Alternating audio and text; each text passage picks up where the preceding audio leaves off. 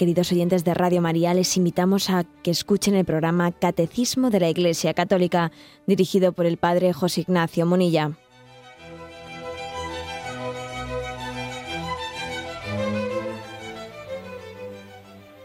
Un cordial saludo a todos los oyentes de Radio María. Un día más, con la gracia del Señor, proseguimos el comentario del Catecismo de nuestra Madre la Iglesia. Lo hacemos hoy a partir de pues del punto 1023 en el que comienza el comentario de lo que es el cielo. Dice el punto, el primero 1023.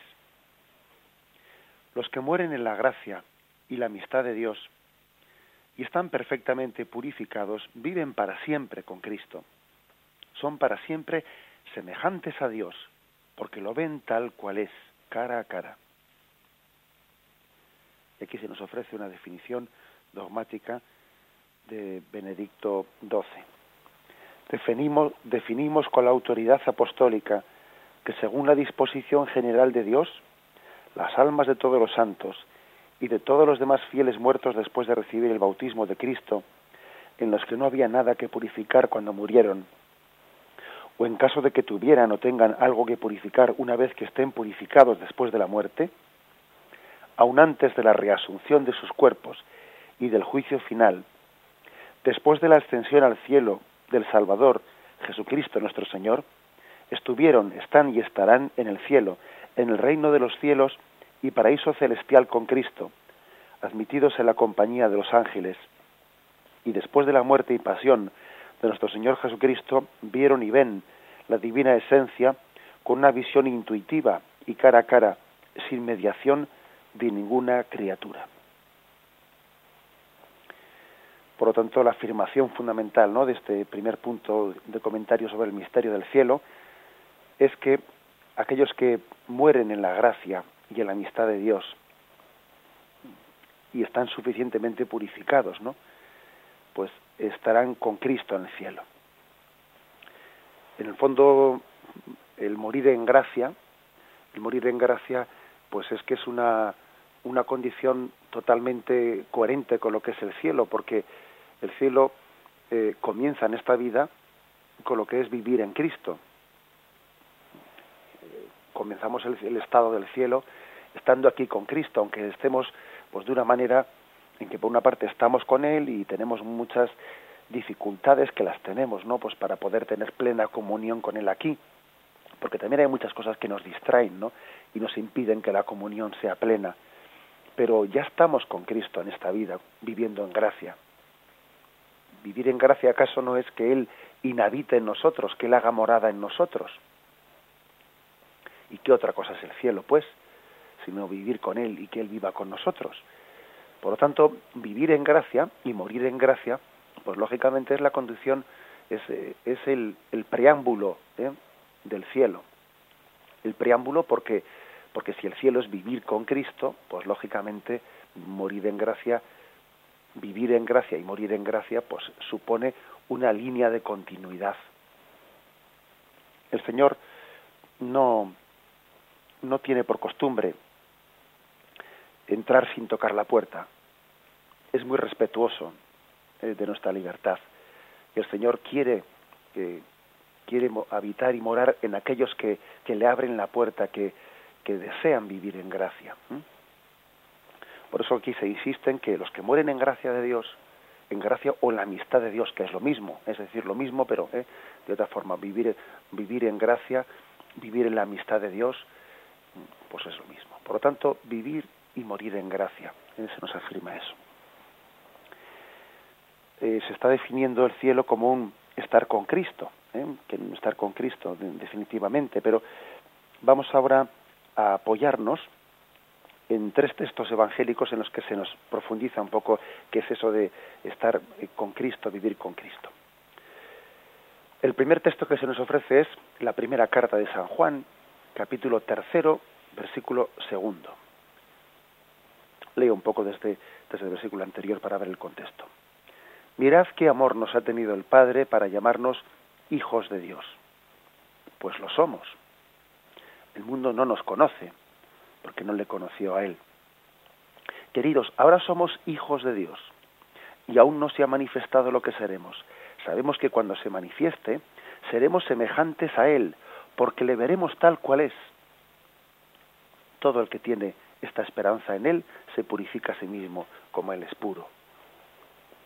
Bueno, por lo tanto, la primera afirmación que, se hace en este texto es que nos llamamos hijos de Dios, el Padre nos llama hijos de Dios porque verdaderamente lo somos. Lo que ocurre es que ese ser hijos de Dios en esta vida pues eh, se lleva en una condición oculta. Somos hijos de Dios. Como decíamos antes, ya vivimos en Cristo, ya vivimos en, en Dios Padre. Lo que ocurre es que solo vivimos de una manera oculta en la que no extraemos de esa realidad, no extraemos todas las consecuencias de gozo interior ¿eh? que deseamos extraer, ¿no? Pero ya, ya somos en verdad, somos en verdad hijos de Dios. No es que deseamos serlo. ¿eh?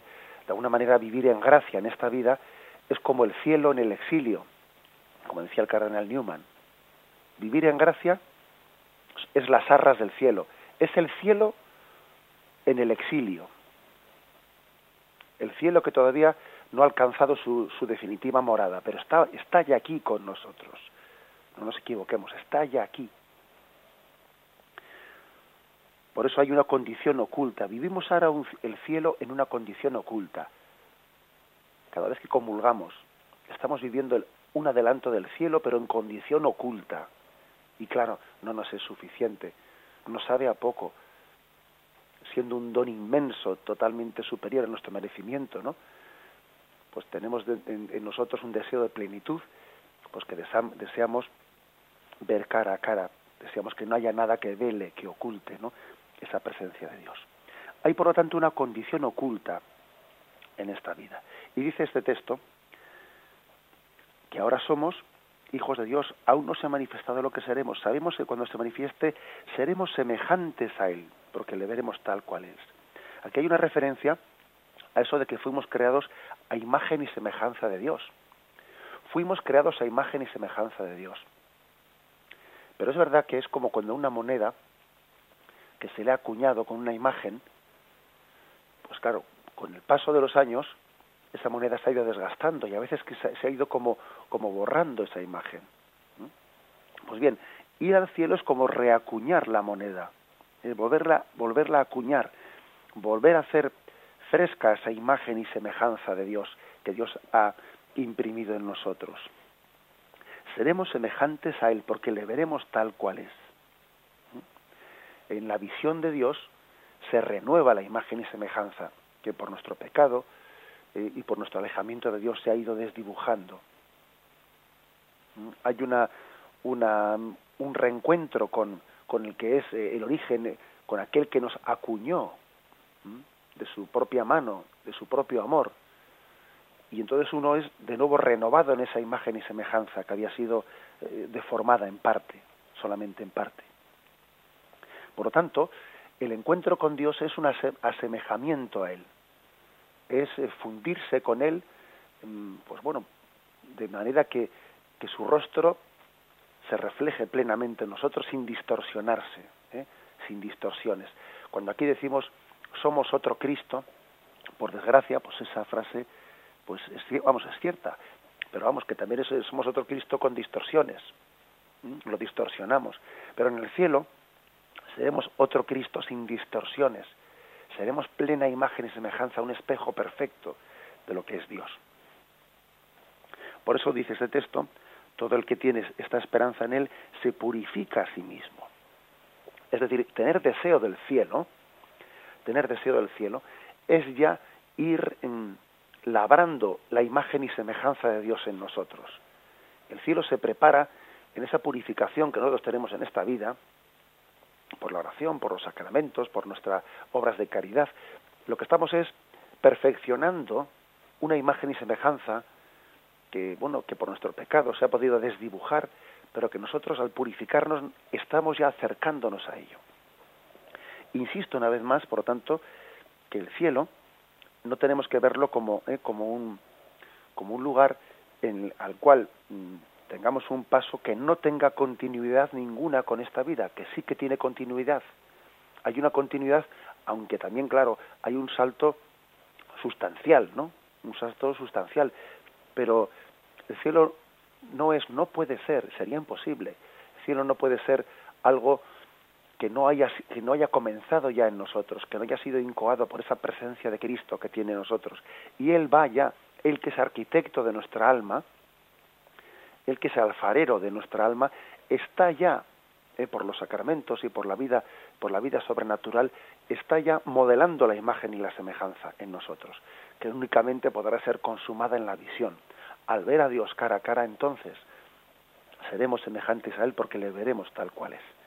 Aquí conocemos a Dios pues con un conocimiento parcial. ¿eh? Por ejemplo, esto nos, esto nos lo recarga, recalca, perdón, Primera Corintios 13:12, otro texto que también nos ofrece el catecismo. Dice, porque parcial es nuestra ciencia y parcial nuestra profecía.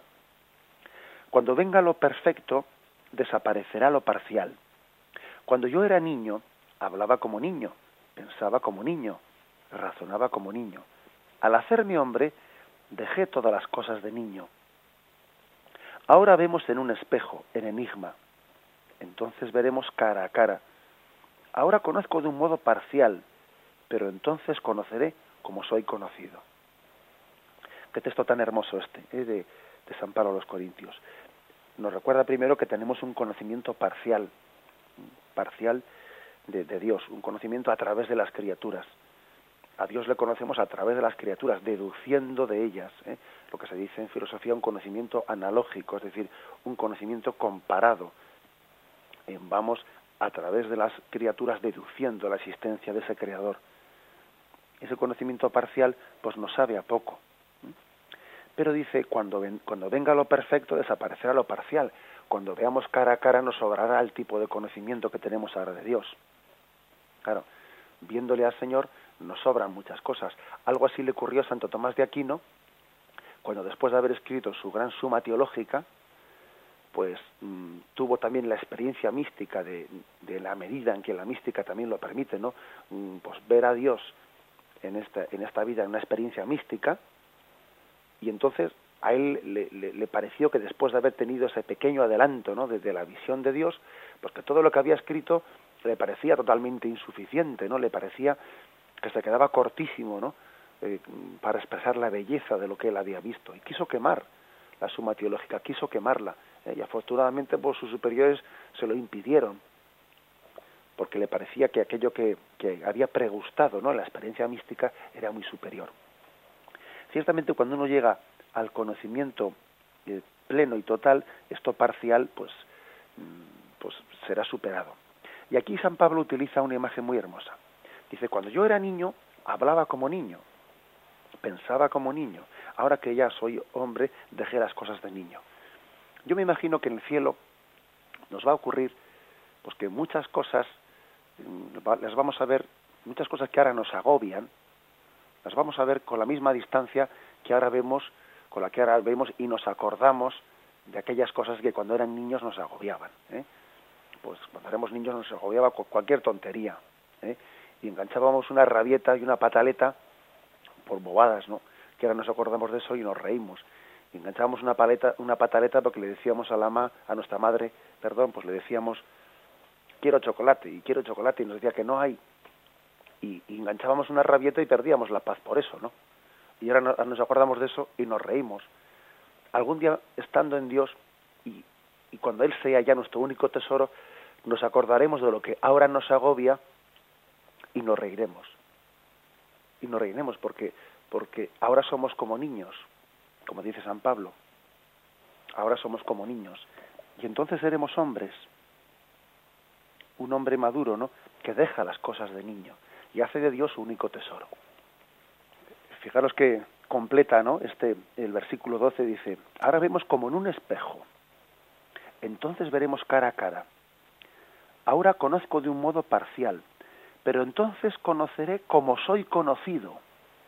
Otra expresión impresionante de San Pablo. Entonces conoceré como soy conocido.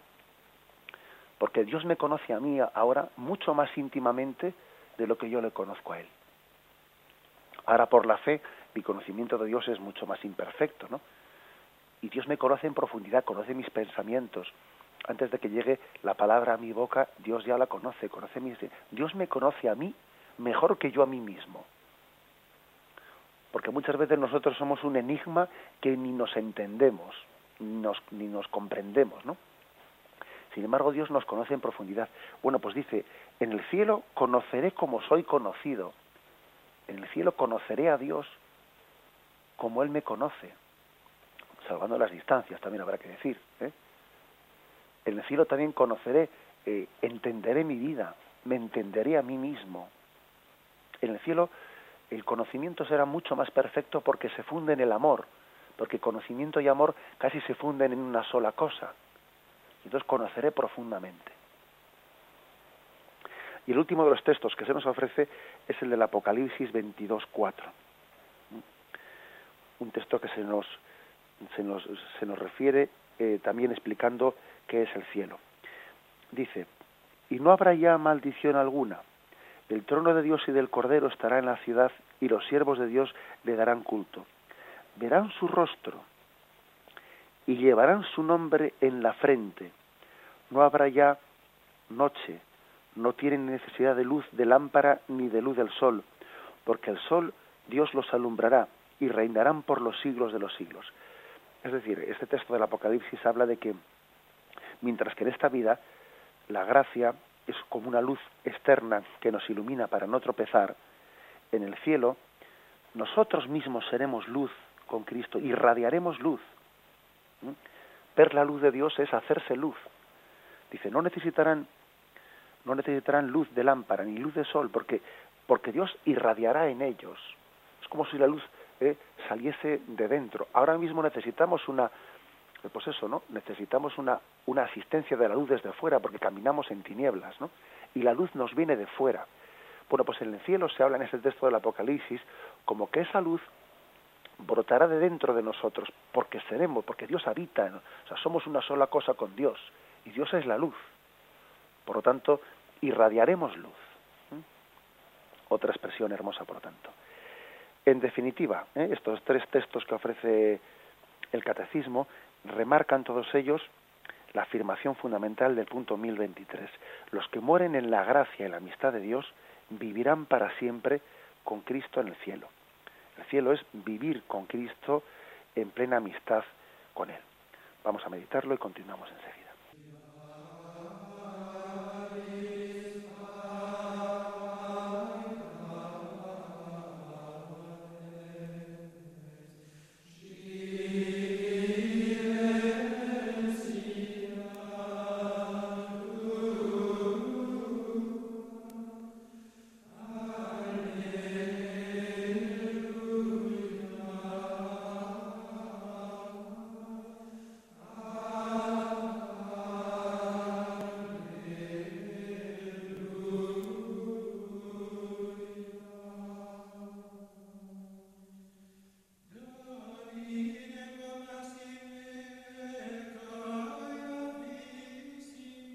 Punto 1024 del Catecismo continúa diciendo, esta vida perfecta con la Santísima Trinidad, esta comunión de vida y amor con ella, con la Virgen María, los ángeles y todos los bienaventurados se llama cielo.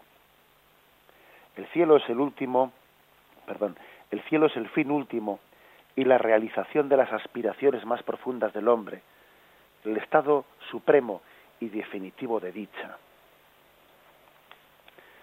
Es hermoso que, se nos describa el cielo como la realización suprema de las aspiraciones del hombre. El hombre tiene una, pues un deseo de felicidad, un deseo de plenitud que no va a ser eh, pues alcanzado en esta vida. Lo, lo, perseguirá, pero en la medida en que alcance metas parciales, de nuevo eh, entiende que en ellas no, no, se, ha, no se ha colmado plenamente. ¿eh? Hay una hay una insatisfacción ¿eh? en la consecución de todas las metas parciales que tenemos en esta vida. El cielo es la realización plena de las aspiraciones. Aquella frase que decía San Agustín, nos has creado, Señor, para ti y nuestro corazón está inquieto hasta que no descanse en ti. dice descanse en ti, porque mientras tanto en esta vida no descansamos, estamos siempre inquietos buscando otras metas. Y cuando tenemos una, pues bueno, pues estamos ya pensando en otra. Y no hablo de una forma ansiosa de ser, ¿eh? que eso todavía agrava las cosas, pero incluso pues en un estado más o menos ¿eh? eh pues equilibrado psicológicamente, eh, también tenemos esa, esa continua insatisfacción. Esa continua insatisfacción. El cielo será aquel lugar en el que el hombre se vea plenamente colmado, plenamente satisfecho con su con el, fin, la finalidad de su vida, la meta de su vida plenamente consumada, plenamente consumada, sin que después de haberla alcanzado tenga necesidad de nada más, porque Dios es el infinito, aquel que cuando se posee en él se tiene todo. No se puede, es imposible que el hombre desee nada más habiéndose encontrado con Dios. Dios es aquel infinito tal que el hombre cuando se encuentra con él es que es imposible, ¿eh? es metafísicamente imposible que el hombre desee nada más al encontrarse con el infinito. Es todo, es la plenitud. Es una afirmación pues importante, ¿no? del catecismo. Pero, mm, pero vayamos mm, a verla más en detalle, porque dice que es la vida perfecta con la Santísima Trinidad, es la comunión de vida y amor con ella, con la Virgen, es decir, se describe el cielo como la comunión con la Santísima Trinidad, vivir en comunión, en la intimidad de Dios. Es como si Dios te metiese en su en su intimidad. Y cuando el Padre ama al Hijo y el Hijo ama al Padre, cuando entre el Padre y el Hijo pues, están inspirando el Espíritu Santo, en ese misterio tú has sido introducido dentro. Y entonces recibes esa riqueza de amor absoluta, ¿no? La imagen más, más similar que podemos tener pues es la de la familia, ¿no? Y es cuando los hijos hemos sido introducidos entre el amor que hay entre el padre y la madre. Somos introducidos dentro de ese amor. Cuando los niños, eh, pongo un ejemplo, ¿no? Cuando los niños el domingo por la mañana eh, se despiertan y ven que sus padres ese día no han ido a trabajar y entonces van corriendo a la habitación de, de los padres y, y se meten y se meten en la cama con ellos y están jugando con ellos. Bueno, pues ese ejemplo puede ser mínimamente lo que entendemos que es ser introducido en la felicidad eh, intratrinitaria ¿no? y participar de ella. Tenemos también que utilizar imágenes que la, imagen de la familia es la imagen más perfecta ¿no? para entender lo que es el misterio de Dios. Somos introducidos en el seno de la Trinidad. ¿eh? Y, y, el cielo es eso, es, es vivir la comunión ¿eh? de la Trinidad añadida a la comunión de los santos con la Virgen María y todos los santos, la comunión de amor. Por lo tanto, fijaros que el catecismo, ¿eh? como a veces se, ha hecho comentarios de cómo Juan Pablo II, en una ocasión, en una de las catequesis de los miércoles, hablando él de, del cielo, infierno y purgatorio, dijo una expresión que, dio mucho que hablar. ¿eh? Hablaba él de que el cielo, el infierno, no son tanto un lugar, cuanto un estado, ¿eh? un estado, una, una forma de estar con Dios. Esto es importante pues también entenderlo no es verdad que, que a la hora de, de, describirlo la misma sagrada escritura tiene que echar mano de imágenes pues de espacio espaciales no irás al cielo voy a prepararte una casa cuando la haya preparado vendré a buscarte bien pero como nos podemos imaginar eso eso cuando Jesús dice voy a prepararos una morada una casa pues también es una imagen espacial pero no se trata de una casa ¿eh? con su puerta y su ventana ¿eh? sino que uno entiende que la esencia, hay que hablar siempre con categorías visuales, si no sería difícil eh, comunicarnos, pero la esencia del cielo no es una casa, sino que es estar con Dios. Hay una famosa anécdota que creo que ilumina mucho, ¿eh? y es que cuando el primer astronauta ruso, ¿eh? Garagin, lógicamente pues educado en el régimen comunista ateo ruso ¿no? de aquellos tiempos, cuando aquel astronauta ruso Garagin dio su, su vuelta, la primera vuelta del hombre en el espacio, ¿no? A su regreso a la Tierra, afirmó públicamente, ¿no? Que no había visto a Dios en el cielo. Este hombre, este hombre se, pensaría que detrás de una nube iba a haber allí una puerta con un florero, ¿eh? marcando la entrada. Dijo que no había visto a Dios en el cielo. Y un sacerdote ruso, un sacerdote de Moscú, hizo el siguiente comentario. Si no lo ha encontrado en la tierra, es, imposible que pueda encontrarlo en el cielo. un comentario muy, muy acertado, por cierto, ¿no? El de este sacerdote. ¿Por qué? Porque, porque ese astronauta ruso que había sido educado en el ateísmo se imaginaba, ¿no? O, o pretendía ridiculizar la imagen de los creyentes del cielo como si fuese un lugar, ¿eh? pues un lugar, pues eso, como digo yo, ¿no? Con, con puerta y con portero automático en la puerta, ¿no? Y bueno, pues es que evidentemente es una visión eh, localista, absurda y ridícula, ¿no?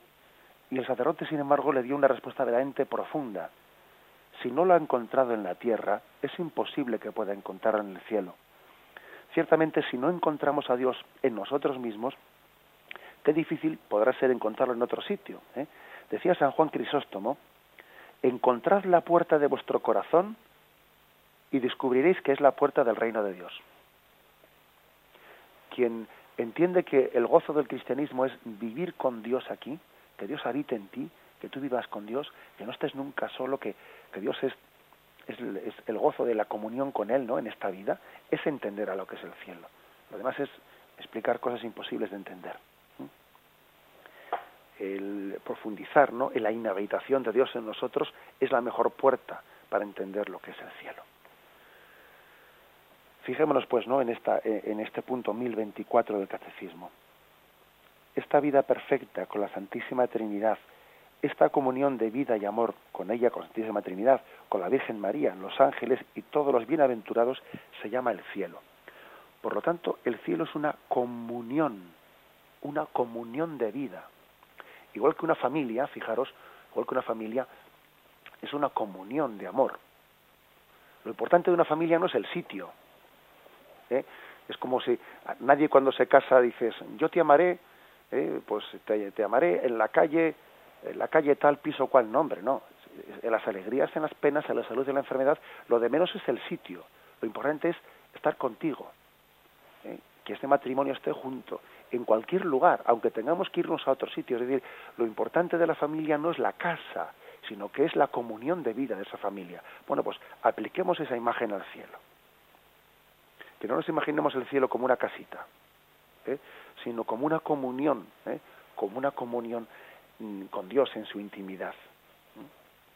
Lo mismo que, que, una familia. Por eso recurro, ¿eh? recurro con frecuencia a la imagen de la familia, porque es porque es que es en este en este mundo eh, la, analogía o el, símil más que más nos evoca ¿no? y que mejor refleja lo que es el misterio de Dios pues el, la esencia de la familia no es el lugar en el que vive sino que es la comunión de amor no y la comunión de gozo entre todos sus, entre todos sus miembros. Ese es el cielo, la comunión con la Santísima Trinidad, la Virgen, los ángeles y todos los santos. Lo meditamos y seguimos enseguida.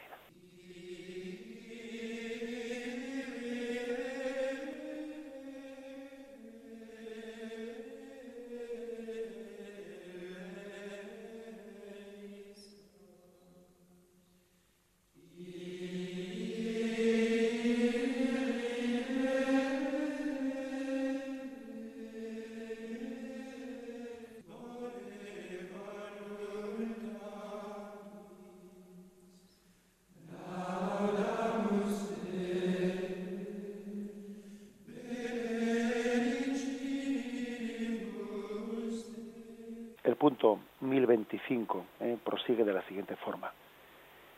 Vivir en el cielo es estar con Cristo. Los elegidos viven en Él. Aún más, tienen allí, o mejor, encuentran allí, allí su verdadera identidad, su propio nombre. Pues la vida es estar con Cristo. Donde está Cristo, allí está la vida.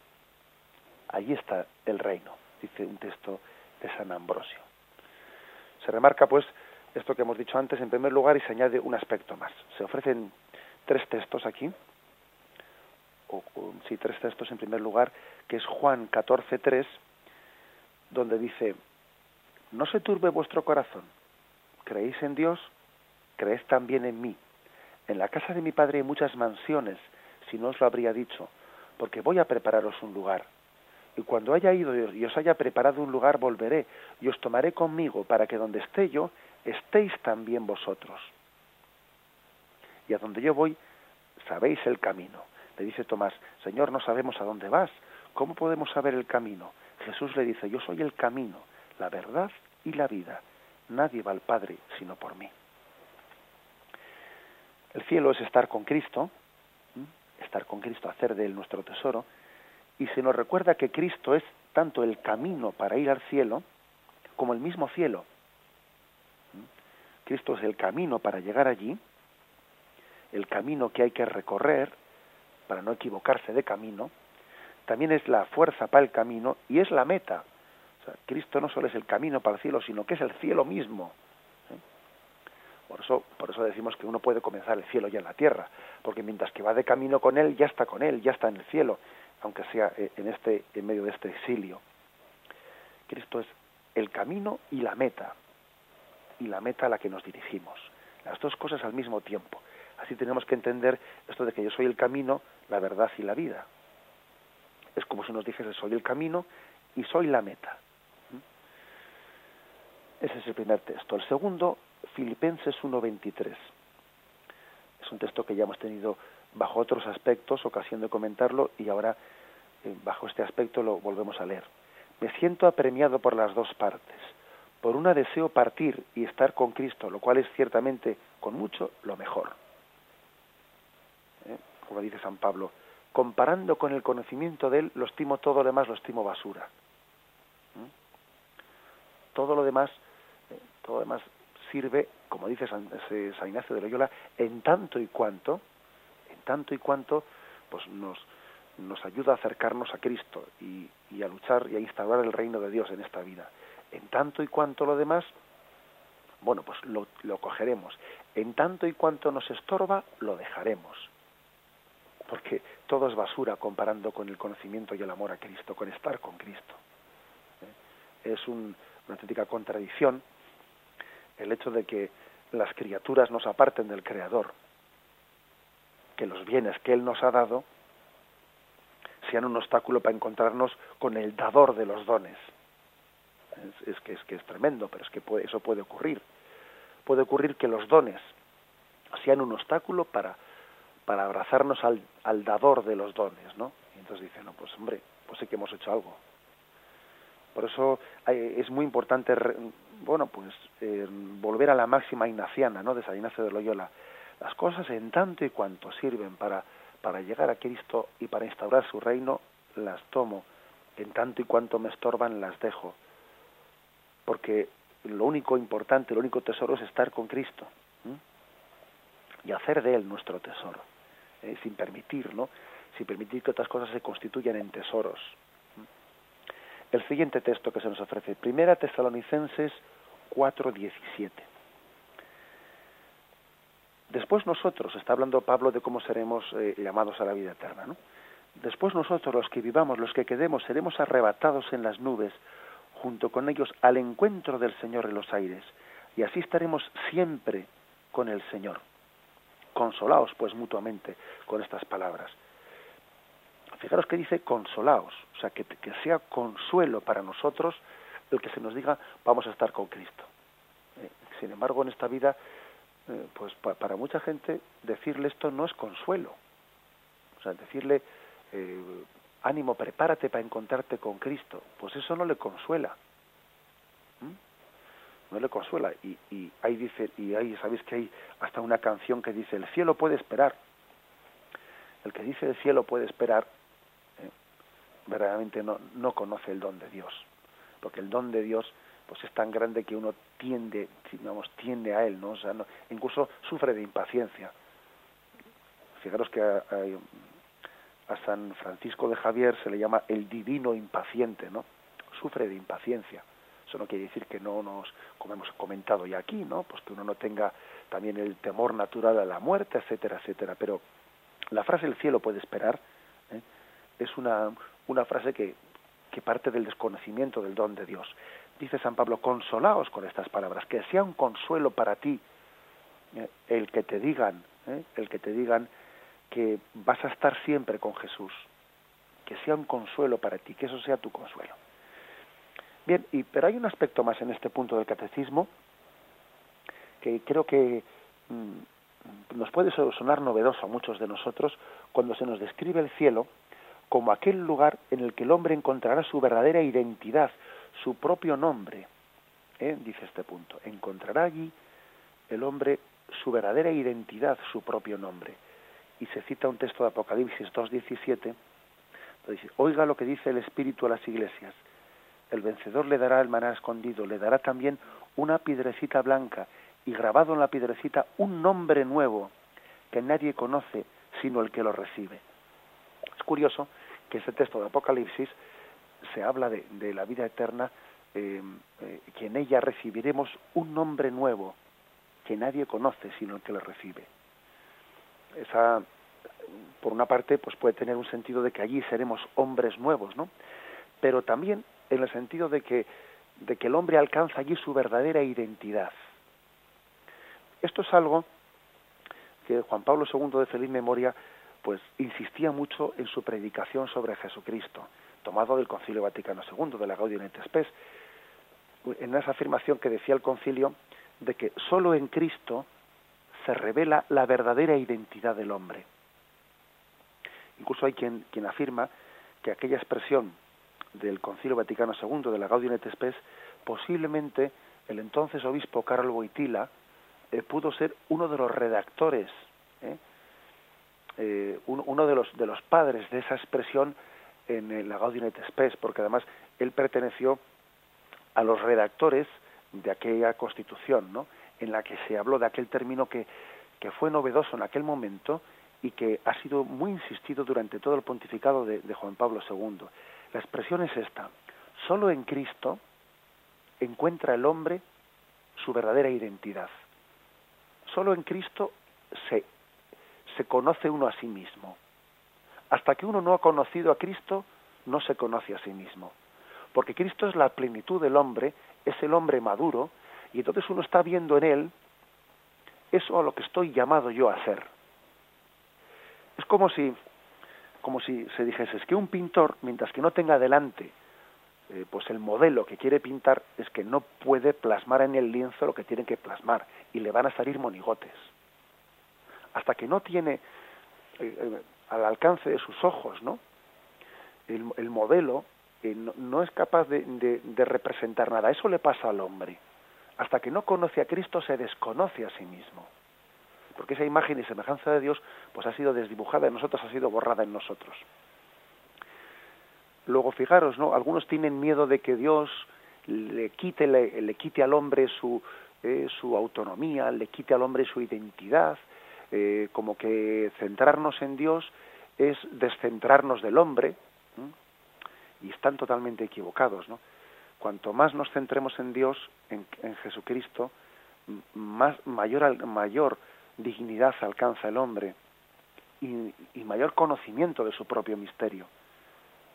Dios es el mejor garante de la dignidad del hombre. Es el mejor garante de la dignidad del hombre. Incluso podemos decir, pues eso, que, que conociéndole a Él no tenemos que, que temer que Dios vaya como a quitarnos a quitarnos mm, autonomía, identidad, todo lo contrario, ¿no? Poner a Dios en el centro de nuestra vida es dignificar al hombre, porque solo en él nos conocemos, ¿no? Es como si, eh, por poner un ejemplo, es como si uno dijese, bueno, vamos a ver, no conozco, no comprendo, ¿eh? no comprendo cómo se maneja este coche, no comprendo todas las prestaciones, tiene botones que ni sé cómo funcionan, ¿eh? no, no, sé qué, no sé para qué son estos botones, no sé para qué es todo esto. Entonces, ¿cómo uno conoce ese coche? Pues bueno, pues cuando da con el ingeniero que lo construyó, y el ingeniero pues le dice, mira, esto es para esto y esto es para esto. ¿eh?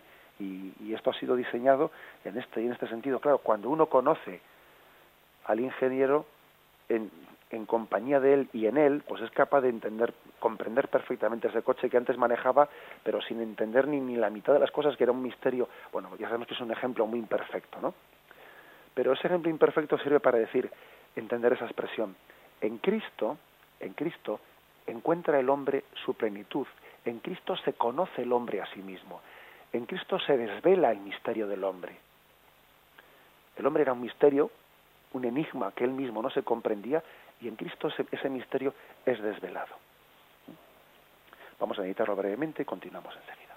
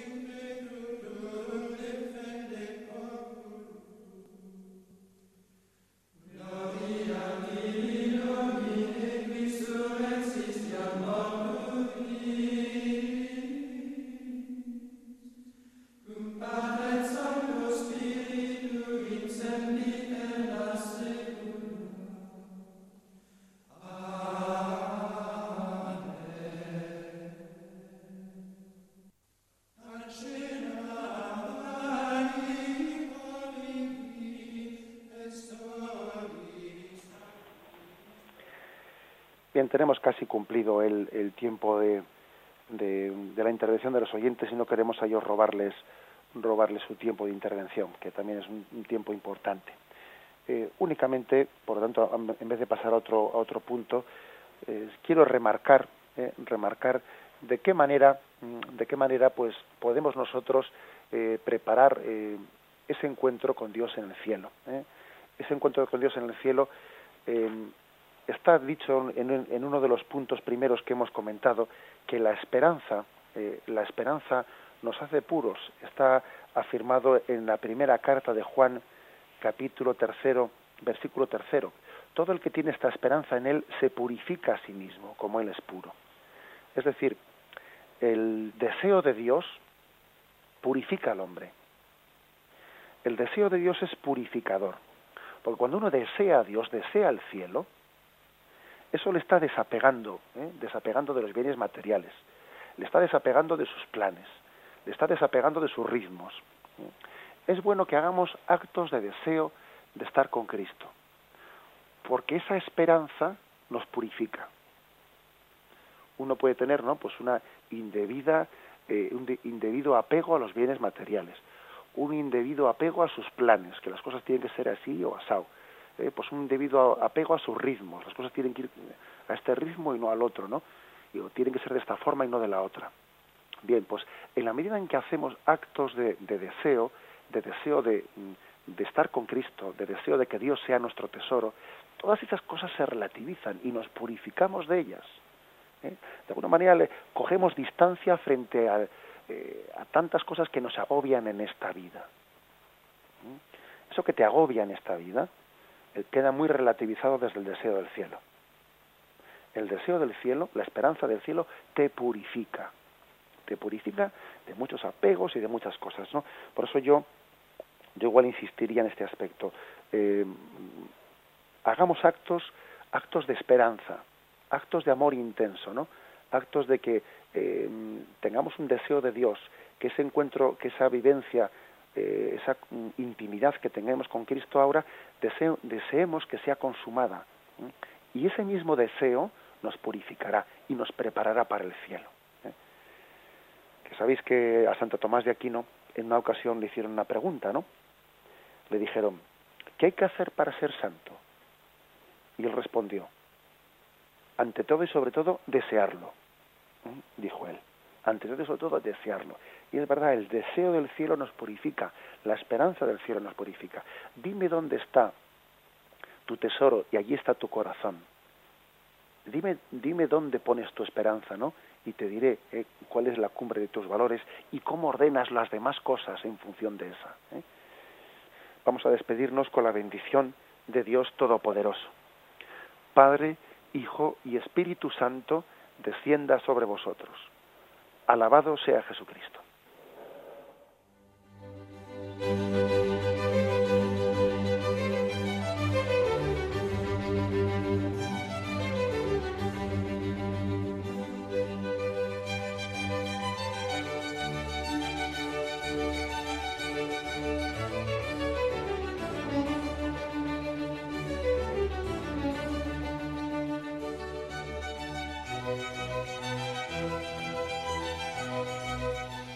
Y así, queridos oyentes de Radio María, han podido escuchar el programa Catecismo de la Iglesia Católica, dirigido por el Padre José Ignacio Monilla.